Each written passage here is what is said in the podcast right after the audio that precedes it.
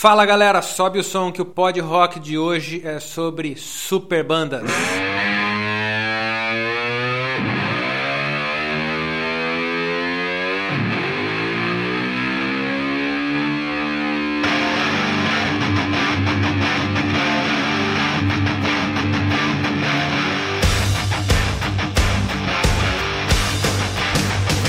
E aí galera, eu sou o Neto Crones. Eu sou o Pim e hoje a gente está aqui com uma presença ilustre, nosso amigo Guto. Oi aí galera, beleza? Veio aí para ajudar a gente a falar das bandas de, com super formações, os super grupos, não é isso aí, Neto? É isso aí, Guto Dal Porto, meu brother de 20 anos, e nós vamos falar de super grupos ou super bandas, como preferir. São aquelas bandas formadas por músicos já muito renomados, aqueles músicos famosos que fizeram a carreira às vezes em outras bandas e tal, que chegam já com muita moral e une, é aquela união de um grande guitarrista, um grande vocalista, um grande baterista que todo mundo fala: Nossa, eu quero ouvir essa banda. Então, é dessas bandas que nós vamos falar hoje. Então vamos lá, nossa lista top 10 só para variar um pouquinho. Vamos começar com nossa décima posição, Cream.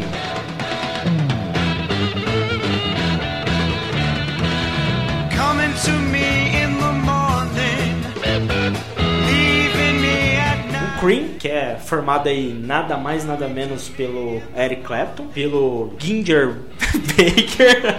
o nome do cara é um trava-língua. Ginger Baker. Ah, Todo mundo tem que falar aqui pra Então vai, é tua vez, cara. Ginger Baker. E Todo mundo. E é pelo baixista Jack Bruce, Jack Bruce, né, cara? Que... É, eram caras muito requisitados na cena ali, né? Porque é uma banda muito antiga. A gente tá falando dos anos 60, né? 67, se eu não me engano. Obviamente, em 67 você não tinha muitas bandas de rock muito grandes, né? Você tinha Beatles, Rolling Stones e você conta nos dedos o que você tinha lá. Mas eram músicos renomados ali na cena, né? O Eric Clapton já tinha é, o nome dele com Yardbirds, é, já tinha inclusive aquela pichação famosa em Londres, Clapton's Gods, né? Então ele já tinha uma grande moral ali na cena musical do mundo todo. Então, é, a hora que se juntaram aí o Eric Clapton, o Ginger Baker e o Jack Bruce, chamou muita atenção no mundo todo. E aí foi considerada a primeira super banda, o primeiro super grupo da história da música. E é legal a, forma como eles se conheceram, né? O, o Clapton ele pegou uma carona com o Ginger e, e, aí eles foram conversando e tiveram essa ideia. E aí quando falaram em, em chamar baixista, citaram o nome do Jack Bruce, que era colega de, de banda, já tinha tocado com o Ginger, né? E, e os dois se odiavam, cara. Os dois praticamente não podiam se ver. E aí o cara, não, não pode ser o Jack Bruce. Teve essa, essa história, eles tinham essa briga. E, e isso foi levado, acho que até o final do Cream, né? Eles se suportavam, tudo, mas eles brigavam bastante. E o Clap era o responsável ali por acalmar os dois lados, ficar no meio ali, né? Uh, mas é um trio que, cara, deu super certo, né? Assim, tem músicas que marcaram completamente o final dos anos 60 ali, são o, o início do rock, aquela uh, riffs marcantes, inclusive riffs que nem, nem sempre foram criados na guitarra, foram criados no baixo, cara. Então tem muita coisa boa, eram caras excepcionais e o Cream não ficou conhecido à toa, né? Não, é, sem dúvida, né? Porque é, foi uma, eram grandes músicos e assim foi uma carreira meteórica, né? Porque a banda começa na segunda metade dos anos 60 e dura três ou quatro anos e por causa também dessas desavenças eles acabam rápido, mas eles meio que revolucionam mesmo assim, né? Porque eles poderiam, na verdade, é uma banda que poderia entrar em, do, em duas listas, né? De supergrupos e de power trios, né? Verdade, é, verdade, ele, verdade. Eles têm acho que três ou quatro, são quatro discos, deixaram grandes hits para trás aí. Primeira, o primeiro supergrupo do rock e é um dos mais importantes até hoje, um dos mais lembrados pelo. Sem dúvida. Sem dúvida. E, e, pauta, pauta anotadíssima, hein, Guto? Boa sugestão. Power Trios. É, é já Power tá trios. na lista. Mas é, só destacar que a importância do Cream é tão grande que eles formados lá em 60 e pouquinho duraram poucos anos e nós estamos em 2019 falando deles. Então é, só aí dá pra ter, ter uma ideia. O Jimi Hendrix era grande fã do Eric Clapton, ele chegou a fazer uma jam com, com o Cream, ele, ele pediu para tocar com o Eric Clapton, era fã do Eric Clapton, e aí fizeram uma jam, o Cream com o Jimi Hendrix. Então, isso quando o Jimi Hendrix não era ninguém ainda, ninguém, quando eles falaram disso, foi o produtor que ligou, o Jimi Hendrix ainda não era conhecido, e aí disse que quando eles foram gravar a jam, viram quem que como que o cara tocava, o absurdo, o estrago que ele fazia, cara. Eles ficaram de boca aberta, assim, porque o, o Jimi Hendrix ainda tava no começo de carreira, né, cara? Você vê, né? Até o Jimi Hendrix idolatrava. São os caras que estão na origem, né? O ponto zero ali, É. do- praticamente do, do Exatamente. rock, né, cara? Cara, sensacional. Então ficou aí a décima posição, o Cream. coming to me with that soulful look on your face. You're coming looking like you never ever. Nona posição fica com Hollywood Vampires.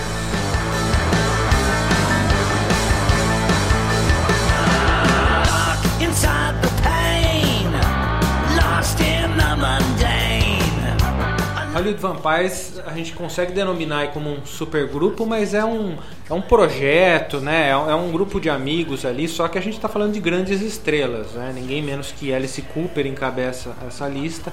E a gente tem Joey Perry do Aerosmith, que é outro dinossauro, e os caras aparecem com o Johnny Depp, né? Artista de Hollywood e tal, tocando muita guitarra.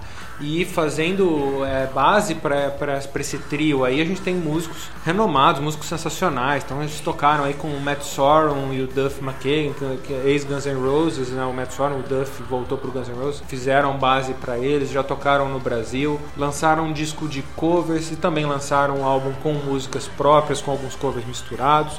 Enfim, chamaram a atenção do mundo todo, principalmente pelos nomes que se juntaram ali. Eles, eles se juntaram num balcão de bar ali, né, Pim? A história do surgimento do Hollywood Vampires é, é- é bem curiosa, porque eles é, se reuniam, na verdade, isso no, acho que nos anos 80 ainda, no segundo andar do, do Rainbow, que é o famoso bar onde várias bandas surgiram Em Los e tocam Angeles. em Los Angeles. E eles meio que fizeram esse clubinho deles, do- dos artistas, dos roqueiros, e, o Alice Cooper até fala- brincava que pra entrar no nesse grupo deles bastava pagar uma rodada de, de bebida pra todo mundo e entrava, mas não era bem isso, né? Então ali ficou conhecido como o local onde as celebridades, os caras do rock se encontravam pra encher a cara. E isso acho que ficou, né, esse codinome Hollywood Vampires entre eles, nada a ver com uma formação de banda, era simplesmente um nome dado para esse grupo deles, eles se autodenominaram dessa forma. E aí agora, recentemente, né, Recentemente. que eles foram realmente usar esse nome pra montar uma banda, né? Produzir algo, né? Vieram no Rock in Rio, né? Fizeram um show bacana aí, inclusive nesse show vieram com, com o Matt Sorum e com, com o Duff, fizeram um showzão. É legal ver também a, a presença do Johnny Depp, né? Um cara que a gente tá acostumado a ver no cinema, ver ele tocando. Tem muita gente que critica, fala que ele, né, que ele não, não devia estar ali. Cara, ele é amigo Ah, dos caras, toca. E mandou bem, mandou, mandou bem, bem, cara, mandou bem pra caramba, assim, independente de nível técnico ou não, é, ou passado musical, eu acho que a presença dele é legal, tem a ver, ele tem o estilo dos caras, né? E outra, traz holofotes pra banda, né? certeza. É o tipo de é, banda é. que todo mundo fala, olha, a banda com o Johnny Depp. Pra quem não está, pra quem não acompanha o cenário musical, pra quem não é fã de rock, às vezes não vai conhecer Alice Cooper e Joey Perry pelos nomes. Conhece o, o Johnny Johnny Depp, Depp. que todo mundo conhece. Pro grande público, o mainstream, é a banda do Johnny Depp, né? É verdade. É verdade. É, é um- tudo bem que é um projeto entre amigos, eu não sei se eles têm tanta intenção assim de, de levar isso a sério, até acho que não seja muita pegada que é mais deles. diversão. É mais a É, diversão, mas é, aonde eles for, eles vão ter plateia garantida, porque é a banda do Johnny Depp e, e com esses grandes músicos, né? Com caras Joy Perry, Alice Cooper, pra quem é do meio, são lendas vivas, né? É isso aí. Então, O, o primeiro álbum deles, eles gravaram só, só covers, né? E agora, o, o álbum agora de, de 2019, um álbum recente, aí sim eles têm músicas próprias. né? algumas músicas bem legais, por sinal. Bacana o álbum, tô ouvindo também, show de bola. Rise, isso aí. É muito bacana. Muito bom. Por essas, Hollywood Vampire, a famosa banda do Johnny Depp, pra aquela menininha que vai com camisa do Ramones no Rock in Rio sem saber nem onde ela tá, é a nossa nona posição, Hollywood Vampires.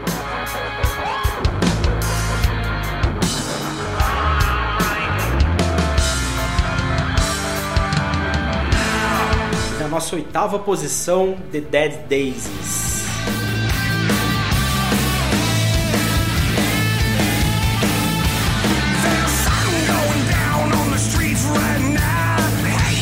Dead Daisies, que é uma banda que pegou aí o supra-sumo dos caras do hard rock, colocou tudo num pacote só e, cara, soltou álbuns excelentes, não é isso, né? Cara, é a, é a banda de todo mundo.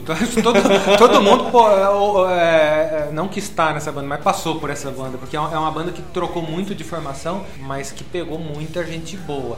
Hoje nós estamos falando aí do, do Doug Aldrich, que tocou com White Snake, com o Dio, um baita de um guitarrista. Dean Castronovo, monstro da batera do Journey. E é, recém-entrado na banda, ninguém menos que Glenn Hughes, é, que não precisa nem de apresentações. Um dos melhores vocalistas de todos os tempos e baixista também incrível. É, e já passou por ali também Marco Mendonça, ba- baixista do Tim Lizzy, do White Snake, John Tempesta, batera do Testament, Frank Ferrer, que tocou no Guns N' Roses, Dizzy Reed também do Guns N' Roses, enfim, tem mais gente aí. O grande John Corabi. Ô, John. Corabi.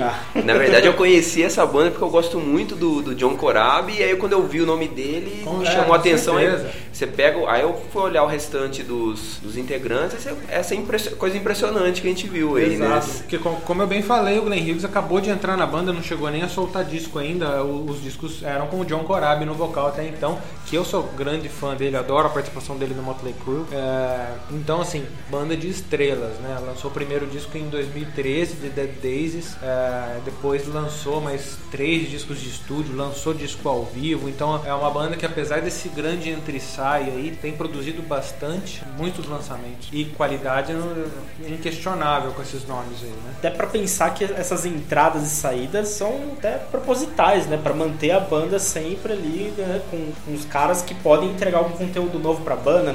Me parece que é isso, né? Até pela rotatividade. Não, não tem uma figura central na banda, né? Que fala, essa banda é do fulano. Me parece isso, né? É, eu, é, não- parece que não tem um nome, Nome. pelo nome central ali. Eu, eu até então achava que era uma banda do John Corabi. do John Corabi. Mas aí o John Corabi John saiu. Saiu. A banda continua. Eu sempre vi ela como a banda do John Corabi com o Doug Aldrich. Agora eu vou falar que é a banda do Doug, Doug Aldrich Aldrich, até que ele é. saia e vem alguém pra substituir. Eu comecei a seguir ela exatamente por causa disso. E, e é o que vocês estavam falando. É uma banda recente que lançou bons discos. O último disco de estúdio deles, o Burn It Down de 2018, eu acho um disco excelente. Descasso. É, até então, pra mim, é o melhor deles. E agora com a, com a adição do Glenn Hughes aí, com certeza Vai vir coisa coisa boa. muito, boa, né? É, se eu não me engano, soltaram uma música já pra dar um gostinho, ainda não divulgaram o álbum, mas tá incrível, assim como tudo que o Glenn Hughes faz, né? O que ele- onde o Glenn Hughes põe a mão vira ouro. E com o Dead Daisies também ele conseguiu manter o nível da banda que já é alto, ele manteve lá em cima, super banda. Então tá aí. Oitava posição, The Dead Daisies.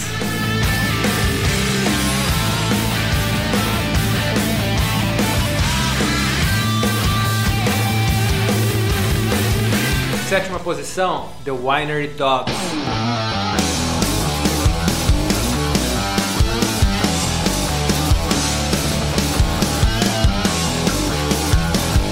Esse é mais um super trio aí, né? Formado por ninguém menos do que Richie Kotzen, Billy Sheehan e Mike Portnoy. Acho que três estrelas que dispensam apresentações aí, né? Banda que surgiu, é, eu acho que como um projeto do, do Portnoy para fazer um estilo completamente diferente. Foi logo depois da, da saída, na verdade ele passou lá pelo Adrenaline Mob, né?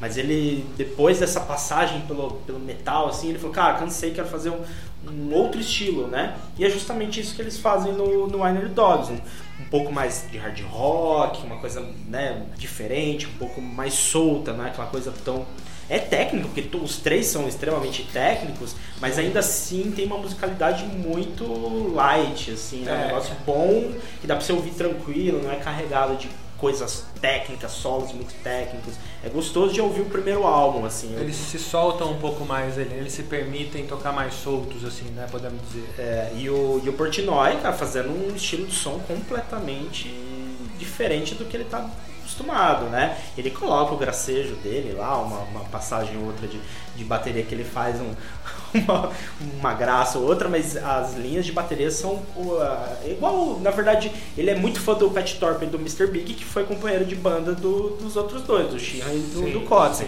Pat Thorpe é um- era um excelente baterista, né? Mas não era conhecido por fazer coisas virtuosas, mas aquela técnica que só o baterista mesmo que percebe, né? né? Exato. Então o Portnoy acho que ele resgatou um pouco disso, ele queria fazer esse, esse estilo, né? E ele já, já deu entrevista falando desse amor que ele tinha pelo, pelo Pat Thorpe e que o Winer Dogs era justamente isso, ele querendo fazer um, um som parecido, cara. Então acho que Matar ele, uma vontade ele ali, foi né? matar uma vontade, saiu um álbum excelente, cara. O primeiro álbum é muito bom, né? O Winer Dogs, o primeiro.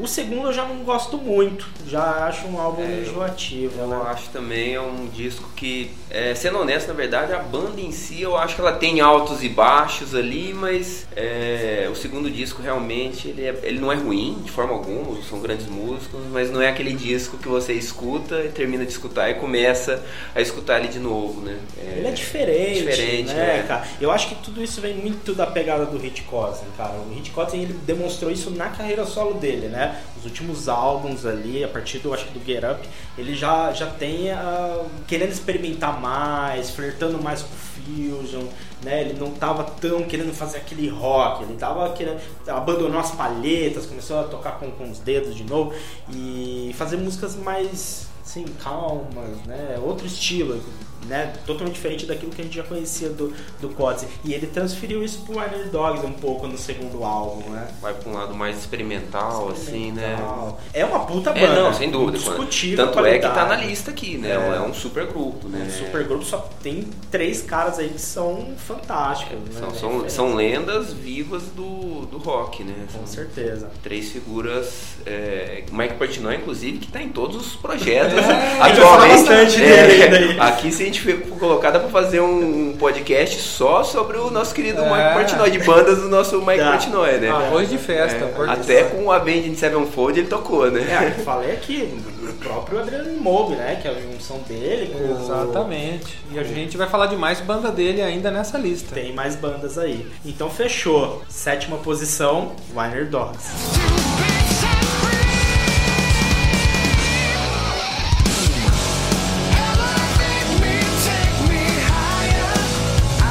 Nossa sexta posição, Chicken Foot.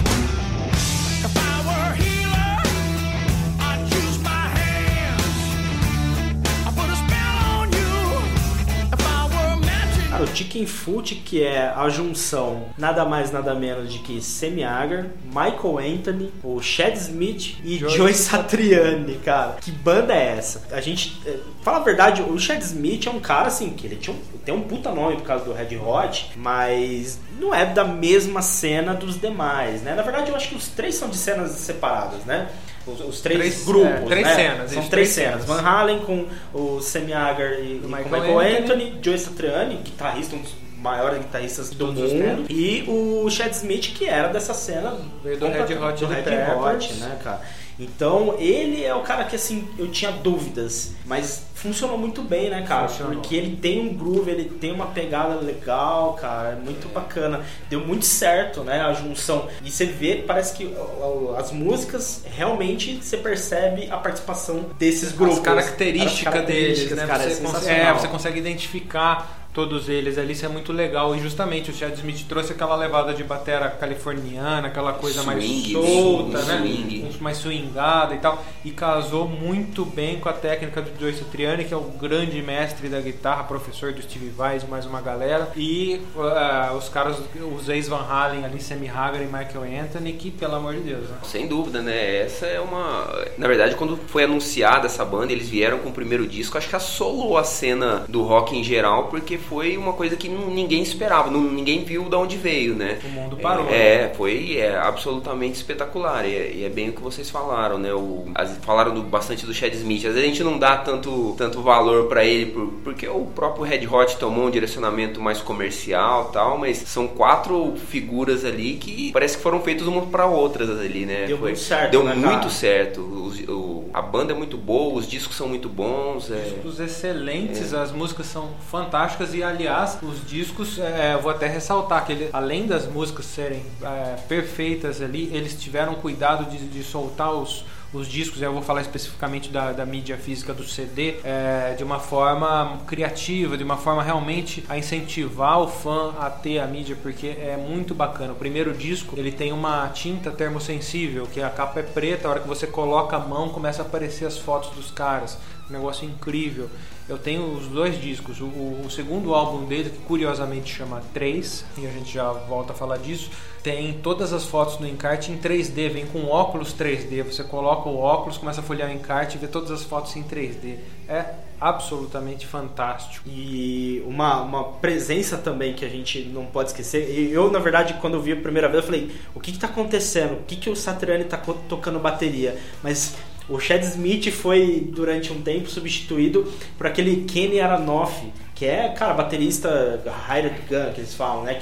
Mas ele tocou com uma centena de, de, de bandas, é um cara muito conhecido no meio. Ele tem, eu brinco com esse lance do, do, do Satriani, porque ele é praticamente o Satriani, careca com óculos escuros, é igual, né, cara? E ele também é um excelente músico que participou na ausência do, do Chad Smith, enquanto o Chad Smith estava fazendo turnês com o Red Hot, ele que tocou, cara. Então, também é um puta músico, assim, talvez é, não se compara ali com o nível de, dos, dos demais em questão mainstream, né? Ele é mais desconhecido, mas no meio musical ele também era um cara fudido, né? Um cara muito bom.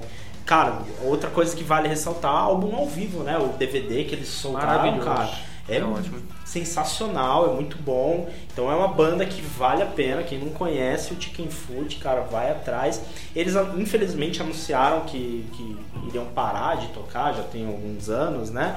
É, mas a gente fica aí na, na espera e na expectativa de uma volta, porque é uma banda, cara, que deu muito certo, eles conseguiram ter uma, uma repercussão legal também, todo mundo gostou, ficaram bastante conhecidos, não é? Alguns desses grupos que a gente já citou anteriormente não ficaram tão conhecidos, são bandas é, com Mais de nicho, né? foda, mas são de nicho. O Chicken Foot, cara, beirou, né? Até por causa do Semiaga. O Semiaga era um cara muito conhecido, né? Então ele conseguiu colocar o Chicken Foot também. É, o evidência, Smith também, o Chad né? Smith Puxou. também. E, e colocar o Joe Satriani, o, o Joe Satriani tá conhecido, muito conhecido pela sua carreira solo, né? Sim. Ele tocando numa banda com esses nomes assim, realmente foi uma coisa que foi pro mainstream Chamou mesmo, né? atenção, Chamou atenção. chamou atenção. né? E que é outra coisa legal, cara. É a primeira, assim, participação do Joe Satriani em bandas depois dele ter tocado lá no, no Deep Purple, né, cara? Ele não tocou mais lembrado. bandas, É. né? Ele fez só carreira solo, carreira solo. E eu sou um, um fã do, do, do- do Satriani. E, cara, quando eu vi que era ele que ia tocar com Sammy Hagar e Michael Anthony, eu falei, caraca, velho. É, Quero ver o que, que vai sair. É, né? Porque a gente sabia como. que ia ser alguma, alguma coisa flertando com o hard rock. E ele era um cara, né, do, das músicas mais instrumentais, mais, algumas coisas mais blues, e, né? Mas, cara, deu muito certo. Ficou muito legal esses, esses álbuns com o Chicken Food. E é legal que você escuta o, o som, você vê que parece que os caras estão se divertindo ali, né? Você sente isso, né? Não é um negócio forçado, burocrático, não, é o, é o contrário. Você, você percebe a aura bacana que teve aquelas gravações, como, como é, Verdade. é perceptível, é muito bom isso. E vem desde a, da- de como surgiu a banda, que são as reuniões, eu acho que lá no México, No né? Caboabo, né? É, no Caboabo. Le- é, lendário Caboabo, É, né? que- Então eles começaram ali e fazendo jams, né? Na verdade começou com o Chad Smith, com o Sammy e com o, Chad- o Michael Anthony. E eles questionavam, e aí, quando vocês vão soltar um álbum? Eles falaram, ah, se for pra montar uma banda, eu preciso de um guitarrista. Se for um guitarrista, eu quero o guitarrista. E esse, eles ficavam falando isso, falando isso. E aí um dia sugeriu, cara, não chama Satriani. Né? Ele falou, cara, o Satriani tocando numa banda, assim, num projeto. E eles convidaram e deu certo, né, cara? Então, desde a da formação, é é um negócio que eu acho que foi muito suave, uma coisa assim, tipo, os caras estavam ali pra fazer o que eles queriam mesmo. Então, isso dava essa liberdade, esse lance de quererem se divertir. A sinergia deles no palco é fantástica, né, É fantástico. Fantástico. E por que que chama 3 o segundo álbum? Por causa do símbolo, né? Chicken foot, as patinhas de, de galinha, né? Então forma o número 3, né? Então que gerou Isso. muita estranheza, né? Isso saiu mesmo. o primeiro álbum, aí depois saiu o Chicken Foot 3. Eu falei, cadê o 2? Né? Cadê o 2? Mas é por causa das patinhas, né? Do, do símbolo deles. Mas show de bola, banda aí que eu gosto demais e fico na expectativa deles voltarem um dia. Chicken Grande Foot.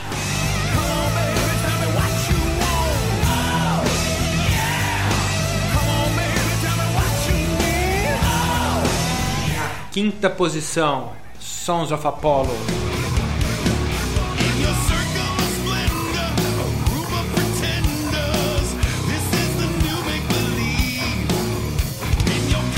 Essa super banda conta mais uma vez com o Mike Portnoy, Arroz de Festa, que nós já falamos dele agora há pouco.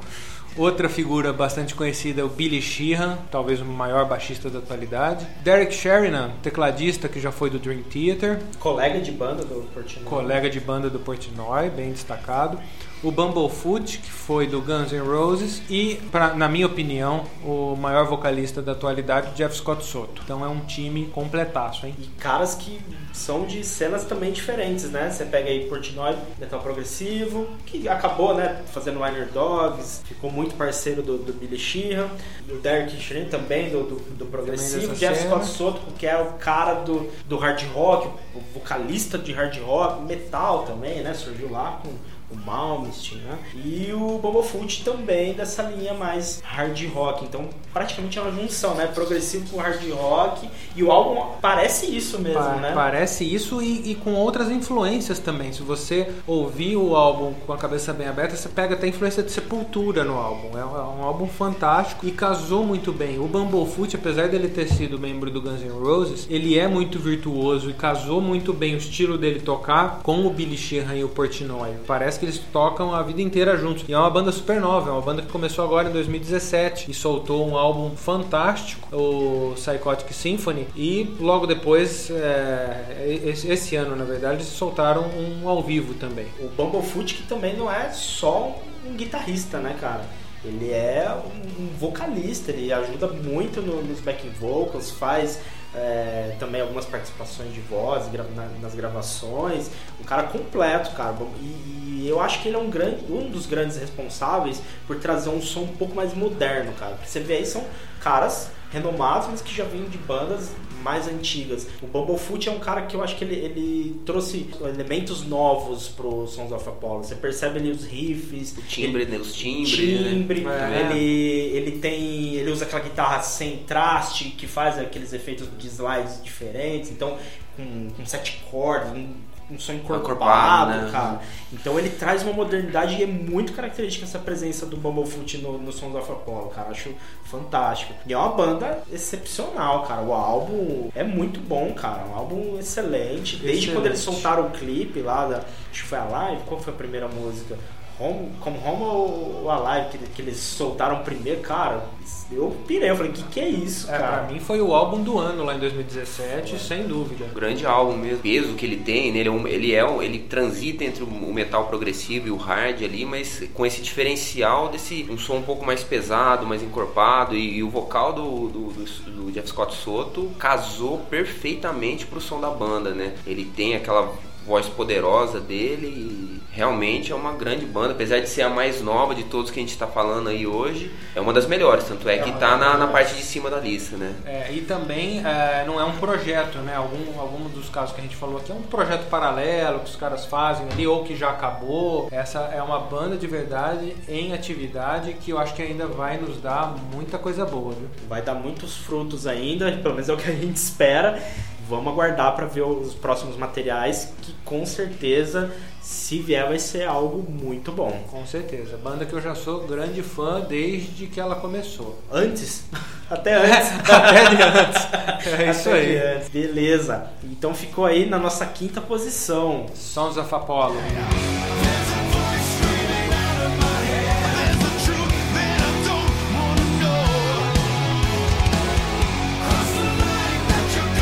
Na quarta posição, Bad Company.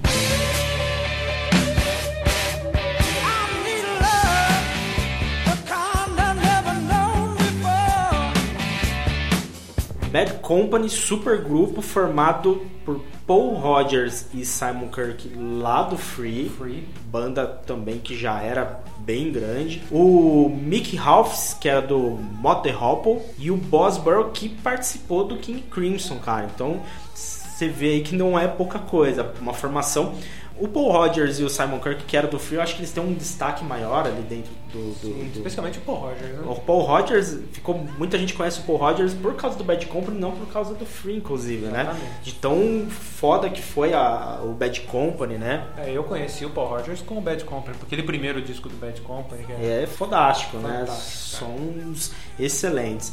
Bad Company tem uma, é, é, uma qualidade muito grande na- nas músicas, nos, nos álbuns e tal. Foi é, influência para muita gente. O primeiro álbum deles é de 74 e é um dos primeiros álbuns ali é, memoráveis mesmo. né? É, foi, um, foi um dos que ficou de fora com muito sofrimento do, do nosso podcast de primeiros álbuns ali, de- dos álbuns de estreia.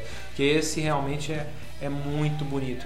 E o, o- ele influenciou ninguém menos que Fred Mercury. Não, sei se todo mundo sabe disso. Ele, ele chegou a cantar no Queen, né? Depois, eh, recentemente, assim, pós, ah, pós morte do Fred, ele chegou a cantar no, no Queen e perguntar, inclusive lançou um álbum com o Queen, Queen mais Paul Rogers, lançaram um álbum muito legal. Perguntaram pra ele como é que era ele estar no lugar substituindo o Fred na se ele se sentia na sombra do Fred, alguma coisa assim. Ele falou não, é, você precisa estudar um pouco mais. Na verdade, o Fred começou a cantar ouvindo Paul Roger. Então ele retrucou ali a, a- repórter que fez a pergunta pra ele. E é a grande verdade, ele foi, ele influenciou meio mundo dos cantores assim, ninguém menos que Fred Mercury e, e outros outros mais ali no Free e também no Bad Company, onde ele brilhou mais. Ele é um excepcional vocalista, né, cara?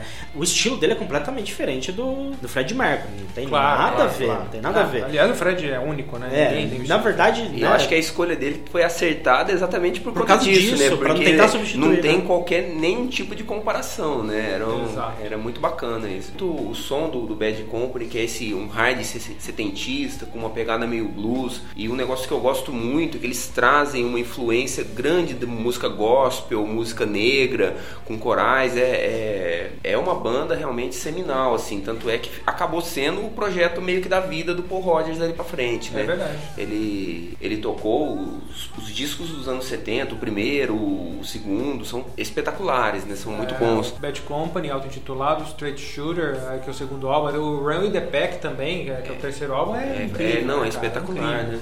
Foi uma fase, assim, uma sequência de discos nos anos 70 deles ali que, que é, é matadora mesmo, né? E é uma das super bandas que mais foram pra frente, assim, né? Que realmente não, ah, não foram aqueles artistas que montaram uma super banda, lançaram dois, três álbuns E- e acabou, igual o Chicken Foot, né? Cara, é. igual vários dessa lista. Igual vários né? dessa Igual- lista. Eu acho que a maioria, É, né? tem razão. Então aqui eles, cara, soltaram álbuns um atrás do outro até meados dos anos 90. É, muito produtivo agora. Cara, muito produtiva e é uma banda conhecida é, pelo que ela é e não por ser uma banda formada pelo Paul Rodgers, que era do Free, né? E, cara, é uma banda que deu muito certo, formação excepcional, músicos de extrema qualidade. Merecida aí Merecida nesse, a posição da, do- dentro do top 5 aí, Com né? certeza. Então ficou aí. Quarta posição, Bad Company.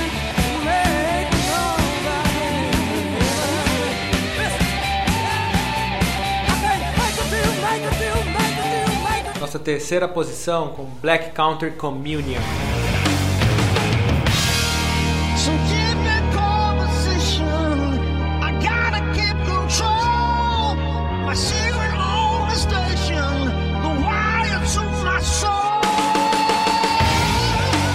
Essa super banda acho que é minha preferida da lista, viu, Pim? Mais uma vez o Glenn Hughes, vocalista e baixista incrível. Joey Bonamassa na guitarra, um cara incrível também. Referência.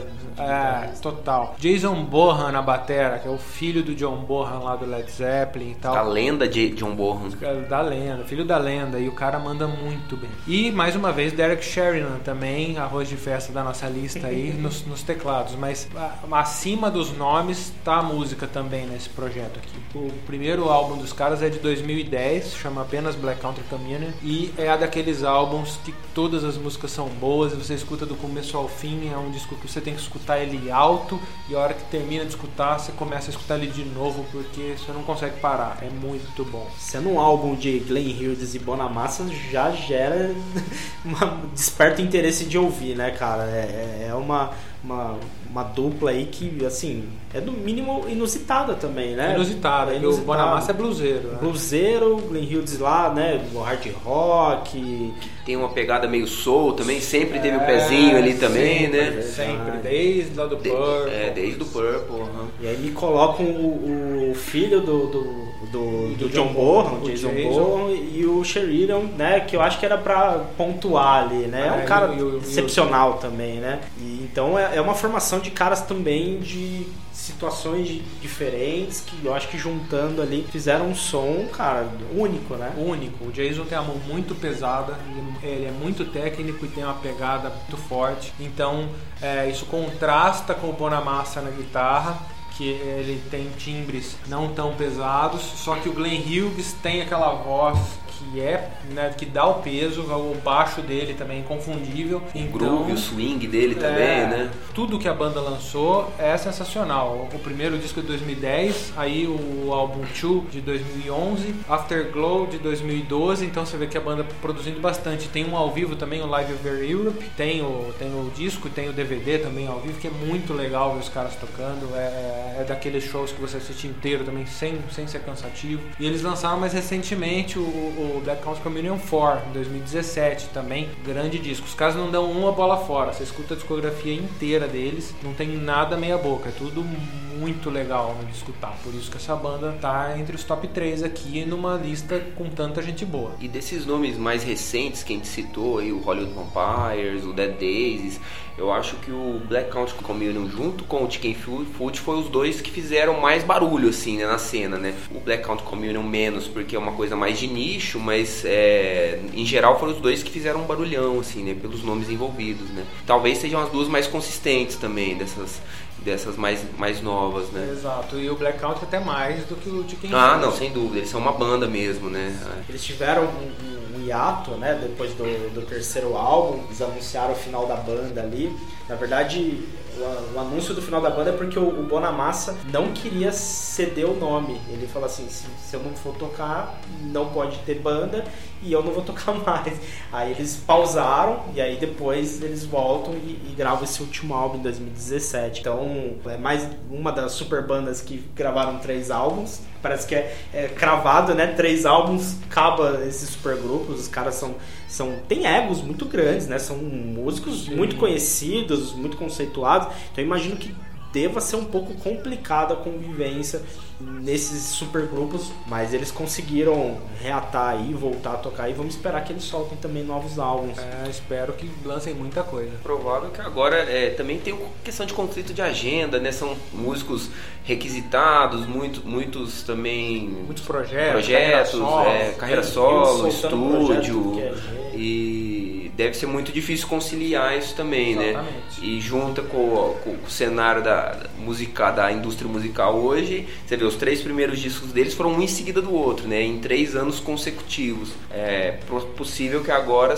tenha hiatos maiores aí até de, de lançamentos de estúdio É e de shows. vantagem, né? Ficar gravando É, álbum. é, né? Eles é. vão querer talvez gravar um- mais um álbum, fazer É, uma puta de uma é turnê. É possível. aquilo que é prático. É, porque hoje a- a- as bandas, é, as, as bandas normais, vamos dizer assim, entre aspas, né? Aquela- banda com integrantes fixos e tal, não sei o que, já não solta álbum com tanta frequência hoje em dia, né? Solta, hoje a média, a banda solta álbum a cada que, 3, 4 anos, uma banda que solta álbum com Não, frequência. é, isso é uma muito produtiva, Uma né? muito produtiva, porque senão demora 7, 8 anos para lançar um É. disco. Então, é, pegar esses caras, que cada um tem 50 projetos, mais carreira solo, mais não sei o que, essa primeira fase do Black Country, aí, três discos em três anos, foi um presente. né? Hoje você pega bandas mesmo, você pega. Esse ano a gente teve alguns casos, né? O Rammstein soltou um- é uma banda que vive disso. Soltou um o disco faz 10 anos que eles não soltavam.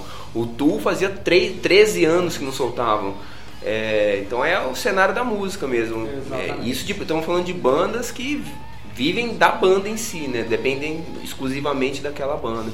Num caso desse que é os músicos têm outras agendas, aí é sem esse projeto eles podem facilmente Ah, participar de outras coisas, né? Todos são muito conceituados aqui, né? Falando pelo menos do Glenn Hughes e do Derek Cheney, eles participaram já de mais umas três bandas que eu acho que, que dá É, o Glenn Hughes que tá já na lista recente ali no The Daisies, né? Entrou nessa outra banda. Exatamente, cara. E o Derek também participou Sons de vários Apollo, que nós acabamos de falar. Então, é, para eles, eles se encaixarem em outros grupos, Sim. fazer mais um projeto, lançar é tranquilo. Então, isso acaba até dificultando ainda mais a, a É, produção de novos álbuns. exatamente. O Joey Bonamassa tem uma carreira solo mu- muito produtiva, muitos discos excelentes também. enfim. É, é prolífica e de um alto nível, né? A, Nossa, a- a muito, carreira muito, solo dele, né? muito. É muito boa. É um cara que não precisa de uma banda, né? Assim, É, não. Não precisa claramente de uma banda, porque ele já tá a carreira solo dele Consolidada, né? consolidada. É isso aí. Então, nossa terceira posição, Black Country Communion.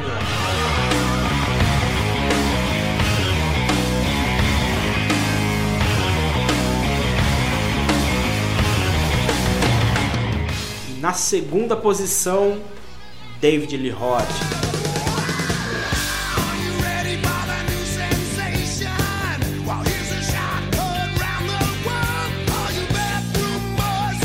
David Lee Roth que montou uma- um super grupo depois que ele saiu do, do Van Halen e tem pessoas aí de baixo gabarito, né? Tem Steve Vai, Billy Sheehan e, e o Greg Bissonetti, né? Exato. Que era baterista que acompanhava o Satriani, Joe Satriani, o próprio né? Steve Vai. Ele era um cara mais entre o meio musical, não era um cara tão conhecido assim, né? Mas falando de Steve Vai e Billy Sheehan, o Billy Sheehan, na verdade, nessa época, tava tão conhecido. Na verdade, ele, Ele foi alavancado aqui, ali, né? né? Ele É. participava do Tala, né? Do- ele não era aquele eh, baixista que ele virou depois do David Lee Roth e depois do Mr. Big, né? Exatamente. Mas já tocava um absurdo, É, sempre né, foi um monstro, né? E o David Lee Roth acertou muito bem, né? Quando ele, na verdade, ele quis criar uma super banda até pra fazer um fusquinha ali no Van Halen e tal. Tanto que o nome do disco é Provocação. Depois o Van Halen fez outro disco também provocando o David Lee Roth de volta. Então ficava é, esse bate-bola de lá pra cá. E ele realmente buscou ali é, os músicos certos pra montar uma super banda. Então, pra substituir o Ed Van Halen, vamos dizer assim, né? Entre aspas, é, ele colocou ninguém menos que Steve Vai. Pra substituir Michael Anthony, ele coloca Billy Sheehan. Então, assim, ele pegou os melhores músicos ali da, da região, com certeza não, não voou baixo, não. Ele voou alto com essa formação. E o mais bacana disso tudo é que funcionou, né? Funcionou. É porque o- Nossa, o, a estreia dele com essa formação é, é uma coisa impressionante, né? Impressionante. É, Smile. É um disco fantástico, to- grandes músicas, é, tudo deu certo, né? Os clipes são bacanas, que tava numa época que o clipe era, era muito importante. é, Bem lembrado. o David Lee Roth aparentemente se divertindo muito ali com aquela, com aquela galera, aquela zoação toda. Certo, ele sempre parece que ele tá se divertindo no É. palco. né? Isso eu gosto O muito. cara que tem uma presença É, de palco, fantástico. É fantástico, né? Olha, é uma das estreias também de discos mais impressionantes que tem, né? Impressionante. Ele começa conversando com a guitarra do Steve Vai, né? Ah, É, é, nossa, verdade. É verdade. Sensacional. Que, tem, que inclusive tem um clipe excepcional também, né? Muito, Yankee Rose, É, né? nossa, é Muito ótimo. legal. E assim, a, a formação foi mudando conforme o passar dos anos ali e ele tocou com outros músicos também hum, não menos incríveis do que esses. Ele tocou também ali dentro da banda David Lee Roth, ele teve Jason Becker na guitarra, que é outro guitarrista icônico, a gente já falou dele também em outros episódios aqui. Te- Teve o Joe Holmes na guitarra, é, ele teve... Tom Five também, puta Na, guitarrista. na bateria ele teve o Jimmy DeGrasso, que é outro monstro também. É, é, inclusive veio pro Brasil do David Lee Roth com o Jimmy DeGrasso na bateria em 2006. Aquele festival Live em Lauder, fantástico. Só gente grande tocando com ele ali. Ele tem uma carreira solo até extensa, né? O David Lee Roth, sempre com grandes músicos e é, sempre ótimos álbuns também, né? O, Sempre. O álbum que é com o Jason Becker mesmo é maravilhoso. É todos eles, né? O Item Smile, que é o primeiro, é o meu preferido, assim. Depois tem o Skyscraper, que é antológico. A Little Ain't Enough, que é É, esse. esse, com- esse é maravilhoso. É, que é aquele que tem o diabinho na capa e tal. É muito legal esse disco, enfim. É, discos que, que foram populares também, né? Ele fez sucesso na MTV com aqueles clipes que são bem divertidos e tal. Discos que venderam muito bem, principalmente nos Estados Unidos, que é- sempre foi o grande mercado dele ali, fantástico. O David Lee Roth é insuperável pra mim. Podia ter continuado soltando o disco ao invés de voltar no Van Halen e soltar aquele álbum. Podia. Qual- vocês não gostam? Ah, não. Eu Cara, gosto. eu gosto, É. cara. Ah, é, é Ah. discutível, não é tão ruim, não. A gente é. brinca, é mais brincadeira por causa da, da birra que o Michael Anthony É, não, é, é, é, Sacanagens à parte, eu É, acho um bom disco. é um bom disco, É um bom disco, eu também gosto É. dele, mas eu prefiro, eu sou mil vezes o Ethan Smile do que o- aquele disco do Van Halen que eu sequer lembro o nome agora. É. Ah, não, sem dúvida. né? É, é um disco ali que tava, era, era o auge da, deles lá, né? Era o auge. E, e ainda tinha essa, esse, a- essa pimentinha a mais da briga dele com o Van Halen. né? Ele soltava um disco, o Van Halen ela soltava um disco provocando. Que é. foi positivo, porque fez ambos Os- soltarem ambos álbuns soltam- é, não. fodas, né? Eles foram até ali meados dos anos 90, um soltando um disco pra superar o outro, É, né? é isso. O primeiro disco do David Roth é 86, então a gente tá falando dessa formação aí. E, inclu- inclusive, como curiosidade, ele lançou o disco em duas línguas. Ele lançou o disco em inglês, Ethan Smile, e lançou o mesmo disco com as mesmas, as mesmas músicas, mas ele cantando em espanhol também. Muito legal. Eu, digo, eu acho que mais bandas podiam fazer isso. hein? É, diferente, né? Um negócio Diferente, que não é, é. muito comum de se ver, né? Diria até ousado, né? Exato. Tudo bem que tem, uma, principalmente nos Estados Unidos, tem uma grande população latina, mas é ousado, né? Até nos dias de hoje. Ousado e ficou muito legal, porque assim, o instrumental é o mesmo, né? Ele só Sim. mexeu no estúdio, tirou a linha vocal, então pega, por exemplo, Shy Boy, que é um dos grandes hits do Ethan Smile, Shy Boy, Shy Boy. E ele gravou em espanhol, lá em castelhano, que é tímido, tímido. é muito legal de escutar, porque é muito diferente. música que foi gravada depois pelo Mr. Big também, né? Exatamente. É, com a, com a participação do Billy Sheehan, né? É, muito bom. Então ficou na nossa segunda posição o David Lee Roth.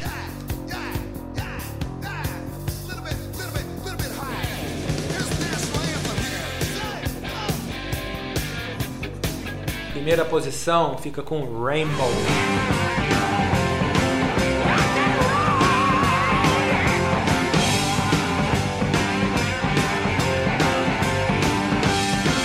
Rainbow é aquela banda do Rich Blackmore, né? A banda também é conhecida por Rich Blackmore's Rainbow, porque vinha assim até na capa do, do primeiros disco, álbuns, né? né? É isso. Então era O o do Rainbow. cara é pequeno, né? É, do Rich Blackmore, né? Então ele saiu do, do The Purple é, com a moral lá em cima, né? Era um dos maiores guitarristas do rock do mundo e aí ele resolveu montar uma banda e ele tinha na voz um tal de Ronnie James Dio. O, o Rainbow foi formado pelo Ricardinho mais preto. Ricardinho Preto Mais. É, preto mais. ele. Porque ele tava muito insatisfeito com o Deep Purple, que tava seguindo uma linha que ele não queria. Ele queria fazer rock, cara. O Blackmore queria fazer rock, o, o Deep Purple queria fazer coisas diferentes, mais experimentais. experimentais. E ele sai e ele tinha uma puta de uma bagagem. E, cara, sair do Deep Purple no auge, né? Porque ele saiu no auge, né? Deep Purple não tinha decaído. Cara, ele saiu no auge do Deep Purple. Ele teve que ter peito. Falar, cara, vou sair, vou montar outra banda que vai ser boa. E ele conseguiu. Aí ele conheceu o Elf, né? Banda do, Do Dio. do Dio. E ele conheceu o Elf eh, no Rainbow, que é o, o bar lá, o que a gente já citou Los anteriormente, lá em Los Angeles, que falam, né, que pode ter duas origens o nome Rainbow, né? Uma delas é por causa do bar onde eles se conheceram, ou por causa que ah, o Deep Purple, né, o, o roxo escuro é uma cor só e o Rainbow são várias cores, né? Então, tipo, não sei Foi, se foi também um Fusquinha. por ser um fusquinha, né? Não se sabe, né? Isso tudo é especulação de fã, o pessoal fica inventando esse tipo de coisa. Mas uma coisa é fato, né? Ele viu ali o Elf, gostou do Elf tocando no Rainbow, achou sensacional, puxou eles pra gravar o primeiro álbum, que vinha realmente com o Rich Blackmore Rainbow, né? Então era a, a banda do Rich Do Blackmore. Rich Blackmore. Ele deixando isso muito claro Deixando. desde a capa, né? E a banda foi mudando sua formação ao longo do tempo, porque os integrantes do Elf nem todos agradavam ele. É, então, esse que é o ponto. Vários músicos excepcionais passaram pelo Rainbow, né? Manteve-se aí, é, principalmente no começo, o Rich Blackmore, que é a bandeira dele, com o Dio, mas os demais integrantes tiveram várias. Muita mudanças. gente boa passou por ali, né? O Jimmy Ben, Cozy Powell, Bob Desley. Bob Desley, inclusive outros vocalistas também, né? O, o Dio saiu depois do Rainbow, teve ali o Jolene Turner, tem, tem músicas muito legais, o Doug White, O Graham Bonnet, ela que é uma lenda também do, do Graham rock. Bonnet. Ele- diz a lenda aí que ele chegou até a convidar, em uma época, o Ian Gillan também. Só que o Ian Gillan falou, cara, não, não, não quero, porque ele tinha, sabia do Blackmore lá. né? O Roger Glover tocou com ele também, com, com o Rainbow, alguns anos também, no final dos anos 70, começo dos anos 80, até o Roger Glover tocou lá. O primeiro álbum é muito bom, mas o meu preferido é o segundo, que é o Rising. Rising é Aquele foda disco, meu amigo, o que, que é aquilo, hein? Eu acho que é o favorito de quase todos, De todo todo mundo, mundo. né? é, eles, É. eles têm discos excelentes, né? A primeira fase ela é muito boa. Tem o Long Live Rock and Roll também, que virou um hino, né, depois. E falando ainda do Rising, One Stage, né, cara, que é aquele álbum duplo Verdade. ao vivo que. Muito cara, legal. Que sensacional aquilo, né? Que era o Rising tocado ao vivo, né? Muito legal. E, e a temática da banda, né, que, que é um negócio curioso, né, que inclusive o Dio levou isso também muito pra frente, aquela temática de, de elfos, da- dragões, espadas, né, e no Long Live Rock and Roll eles já deram uma quebrada um pouco nisso, né, depois voltaram, fizeram bastante coisa dentro dessa temática ainda, ah, mas a Long Live Rock and Roll já era uma música completamente fora dessa, desse né? Completamente. Mas, mas que é um- talvez uma das que mais fez sucesso do Rainbow, né? É a um música hit Long deles, Live né? Rock and Roll, talvez dos maiores hits do Rainbow. É, acho que é, o- talvez, é, pros fãs, assim, acho que é o maior hit, né? Eu acho que comercialmente talvez esteja- seja, nem seja com o Jill, seja aquela I Surrender, I Surrender, que era com o Joelin Turner, acho comercialmente, mas pros fãs... Sim, sim. E, e a característica do Rainbow era justamente essa. O Rich Blackmore ele saiu do Deep Purple por causa do, do estilo, né? De não ter controle sobre o estilo do Deep Purple.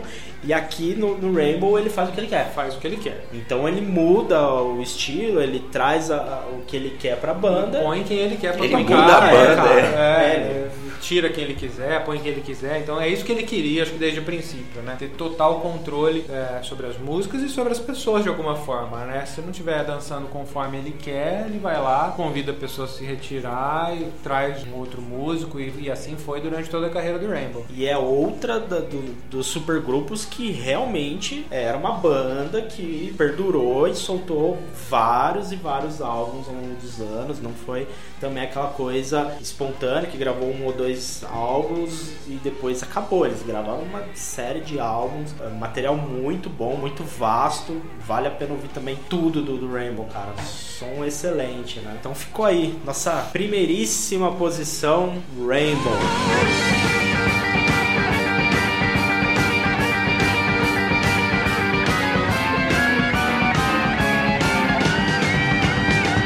É isso aí, galera. Esses foram os super grupos ou super bandas que a gente destacou aí na nossa opinião, no nosso gosto.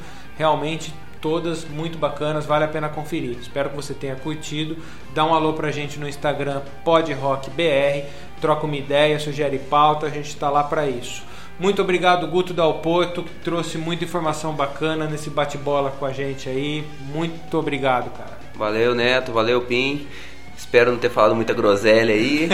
valeu pelo, pelo. Foi muito bacana participar do podcast. Com certeza, muito bacana e vamos chamar de novo para gravar novos episódios aí que ajudou bastante com o tema. Então, fechou, galera. Obrigado pela companhia. Um abraço. Valeu.